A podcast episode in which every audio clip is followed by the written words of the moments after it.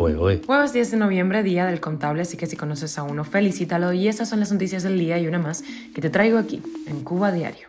Esto es Cuba a Diario, el podcast de Diario de Cuba con las últimas noticias para los que se van conectando. Estados Unidos retomará el procesamiento de todas las visas de inmigrante en Cuba el 4 de enero de 2023. Autoridades cubanas han advertido sobre el aumento de leptospirosis en el país, especialmente en Holguín. China, Rusia y Cuba están entre los países con mayor censura a Internet, según la organización Freedom House. Y un paso más para Ucrania y uno menos para Moscú, que ha anunciado la retirada de sus tropas de Gerson a solo 40 días de anexarla. Esto es Cuba a Diario, el podcast noticioso de Diario de Cuba. La Embajada de Estados Unidos en Cuba anunció que a partir del próximo 4 de enero retomará el procesamiento completo de todas las visas de inmigrante y que por el momento había sido restablecido solo de manera parcial.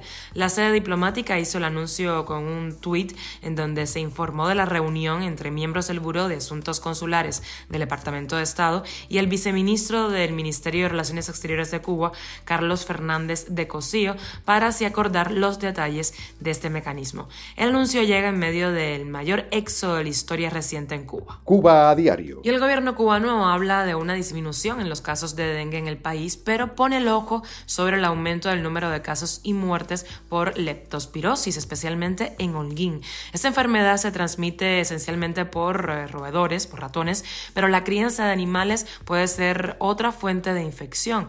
Las condiciones de salubridad de las calles en Cuba no ayuda con este tema. Entre los síntomas de esa enfermedad están, ojo, la fiebre, el dolor de cabeza, dolores musculares, sobre todo en las pantorrillas, vómitos, diarreas y malestar general. Y ya que estamos en el área de salud, las autoridades han reportado tres casos activos de viruela del mono en Cuba. Los tres pacientes se encuentran ingresados y aislados en el Instituto de Medicina Tropical Pedro Courí. China, Cuba, Rusia y Venezuela están entre los países que más censura ejercen al Internet, según la organización Freedom House, que ha hecho una evaluación de los derechos a la libertad de expresión y acceso a la información en 70 países, que representa el 89% de los usuarios de Internet.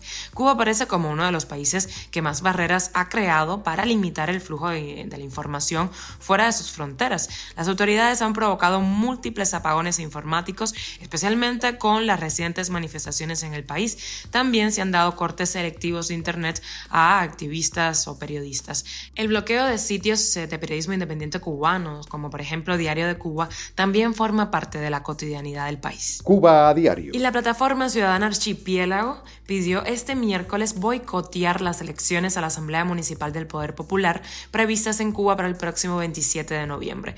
Escuchamos declaraciones del dramaturgo Junior García, quien actualmente reside en Madrid. Es una especie de boicot, es convertir esas elecciones en una especie de plebiscito no oficial, donde digamos de manera clara y contundente que no apoyamos ese modelo electoral. Nosotros creemos que el voto negativo incluye a aquellos que no van a votar, aquellos que van a las urnas pero entregan su boleta en blanco o aquellos que van y anulan su boleta. Cualquiera de las tres expresiones representa a los que rechazamos ese modelo electoral. García dijo que la plataforma cuenta con cerca de 40.000 miembros que entraron en pausa obligatoria después de los sucesos represivos del año 2021. Recordemos que él salió de Cuba y se instaló en Madrid. Luego la organización retomó sus actividades de denuncia de la situación de los presos políticos y en septiembre pasado se unió a la coalición opositora de Frente, así lo afirmó el dramaturgo. Y las tropas rusias se retiran de Gerson, clave en el conflicto y ocupado por Rusia desde que empezó la guerra. Es uno de los cuatro territorios anexionados por el Kremlin tras los referendos de septiembre. La anexión solo duró unos 40 días. El jefe del ejército ruso en Ucrania reconoció que sus fuerzas quedaron acorraladas en el río Dnieper, por lo que se replegaron. Esta retirada es un duro golpe para Putin, aunque se esperaba desde hace semanas. Los ucranianos temían que fuese una estrategia, pero ya es un hecho. Y con la extra nos vamos a Estados Unidos. Allí los republicanos no han arrasado en las elecciones de mitad de mandato de ayer en Estados Unidos como se esperaba. Biden Biden pisó fuerte y los republicanos no han barrido del todo. Aunque los resultados no son definitivos, los republicanos controlarán por el momento el Congreso y los demócratas aguantan en el Senado en el que hay un empate que tardará semanas en resolverse. El que sí ha tenido una victoria rotunda ha sido el republicano Ron DeSantis. Ayer hablábamos de él, gobernador de Florida, lo que lo posiciona como una alternativa fuerte a Donald Trump en la presidencia del año 2024.